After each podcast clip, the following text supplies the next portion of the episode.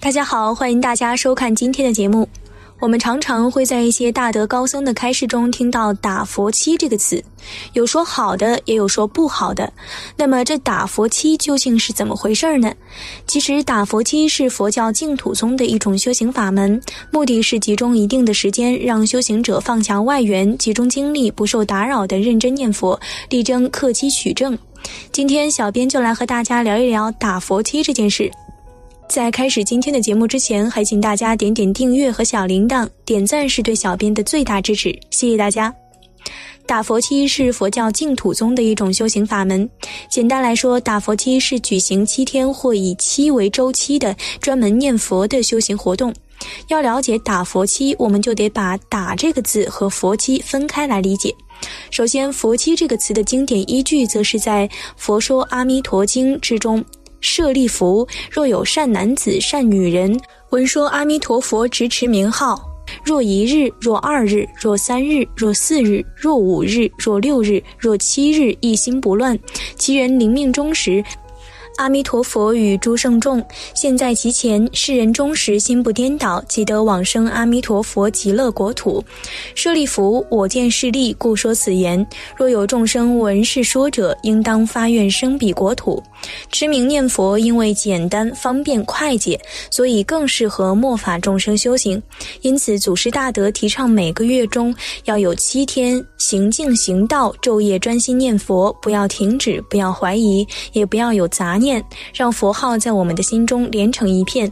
因此，简单来说，佛七就是设立道场，以七天为一周期的做佛事。若念阿弥陀佛，则称念佛期；若念观世音菩萨，则称观音期；若禅坐，则称禅期。此外，还有楞严期、大悲期等等说法。可以统称佛七，那么打佛七又是怎么回事呢？其实打是方言俗语，就是做的意思；打也是对治的意思，就是对治习气、毛病、业力，强制对治自己的妄想执着。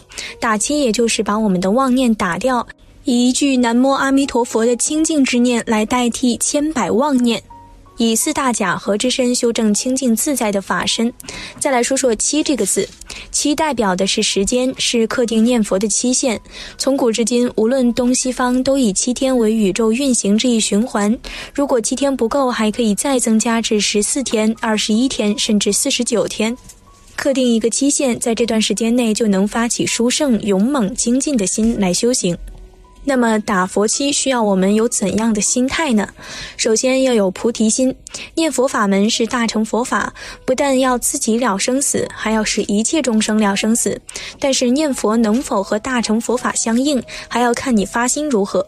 若发大乘心念佛，则念佛就是大乘法；若发小乘心念佛，则念佛就是小乘法。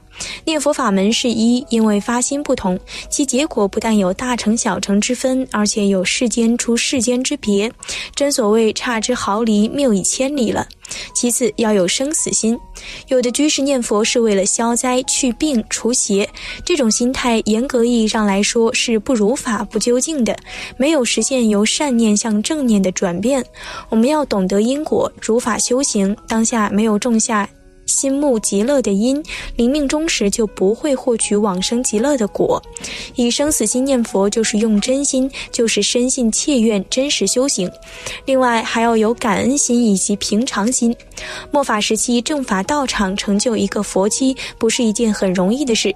这些都是因缘和合，四众弟子的福德感召，是我们自己生生世世种下的佛缘、法缘、僧缘。所以一定要珍惜机缘，勇猛精进。无论在修行时出现什么境界，我们都应该保持一颗平常心，要做到不贪、不嗔、不痴、不惊、不怖，不为境界所转，老实念佛，不求境界，不找感应，不求病好，不求无念，不求断烦恼。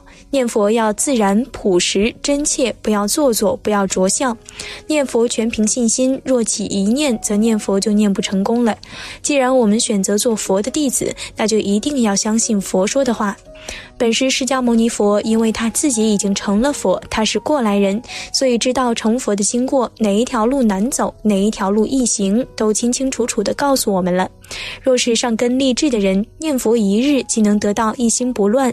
正因为我们的根基浅薄，才需要急起直追，努力精进，才需要时时反省，见贤思齐。若是悠悠泛泛，不肯真实用功，须知空过了七天光阴。佛七是一件十分庄严的事，因此还需要我们注意以下这几点：一要讲究威仪，讲究威仪有利于对治懈怠；二要老实念佛，也就是无论行住坐卧，只知道南无阿弥陀佛六字洪名，念得南无阿弥陀佛和自己分不开，念得南无阿弥陀佛之外没有一个我，我之外又没有一个南无阿弥陀佛，念得南无阿弥陀佛和自己合而为一。三要和合念佛，念佛时要注意和合随众，唱念要合拍，不抢拍，不拖腔，起落同步，步履和谐，步调一致，要出声唱念，以音声做佛事。四要放下万缘，在打佛七期间，要放下一切，断切外缘，降服其心，要把心交给道场，交给阿弥陀佛，不要交给别人，也不要交给过去，不要交给未来，不要交给现在，只有交给佛，才是真正的皈依处。佛七的要求虽然苛刻，但我们能够得到的回报也一样不少，大致可以分为以下这五点：一、排除忧，减少外缘。佛期特别有利于在家居士。佛期期间可减少在家时的俗务纠缠，关掉手机，可使我们身心清净，免受干扰，万缘放下，一心办道，这样才能身心清安。都摄六根，静念相继，是让我们专注念佛，心不散乱，念兹在兹，管住眼耳鼻舌身意，断六尘，断六境，闭六识，观自在。二。克期取证，感应道交。取证是法尔自然的取证，不是人为的造作，更不是我执的求索，是感应道交，以己念力感佛力加持的结果。佛号能让我们心安，佛号能让我们自在，佛号能让我们得到前所未有的发自心灵深处的法喜。佛号有摄受和牵引的力量，能让我们升起慈悲心、感恩心、忏悔心、惭愧心、平等心和同情心。三相互促进，勇猛精进。打佛七时，即使想分心，一看别人那么认真，自己也就收心了；想休息，一看人家那么用功，比自己岁数大的、岁数小的都在精进，自己也就不好意思懈怠了。特别是师傅们，一边念佛一边打法器，他们在为大众而付出，我们就更应该为自己而坚持嘛。佛七道场有加持力、摄受力、震撼力、影响力，能激发道心，对治懈怠。精行能坚持下来的人多是女众和老年人，是弱势群体，而年轻人往往难以坚持下来。这说明不只是体力问题，更是心理问题。信不真，怨不切，则行不利。四佛力加持大，受用殊胜。很多敬业行人在佛期间都有明显的感受。有糖尿病的人不打针不吃药，状态很好；有关节炎、胃肠疾病、高血压的人，症状明显好转或消失。大家普遍感到心量扩大了，身心柔和了，对人对事想得通、看得开了，对法理有智慧了，对净土法门有信心了。佛期的最后两天，大家都会有特殊的感受：身体发热，内心欢乐，全身轻安，饭量减少，睡眠良好，法喜无限，喜欢念佛。五事理并用，理事圆融。在佛期期间，除了经行念佛，每天晚上还有近一个小时的佛法开示，有利于检查自己对法理解是否正确与否，用功是否如法规范，存疑难解的问题都能得到明确的开始，顺利解决平时可能出现的偏差，也能得到有效及时的纠正，殊胜无比。在打佛期期间，我们还应该注意的是：严格是爱，放松是害。佛期应有的理念、意义、价值、功用、神圣、感悟、超越。都是在严格中体现出来的，没有严格就没有意义，反而有罪过。师傅要严格管理佛期，对一个人的放纵式的慈悲，就是对所有人无意识的祸害。参加佛期的居士要接受并且正确理解严格管理的意义。严师出高徒不能松松垮垮，要听从师傅的安排。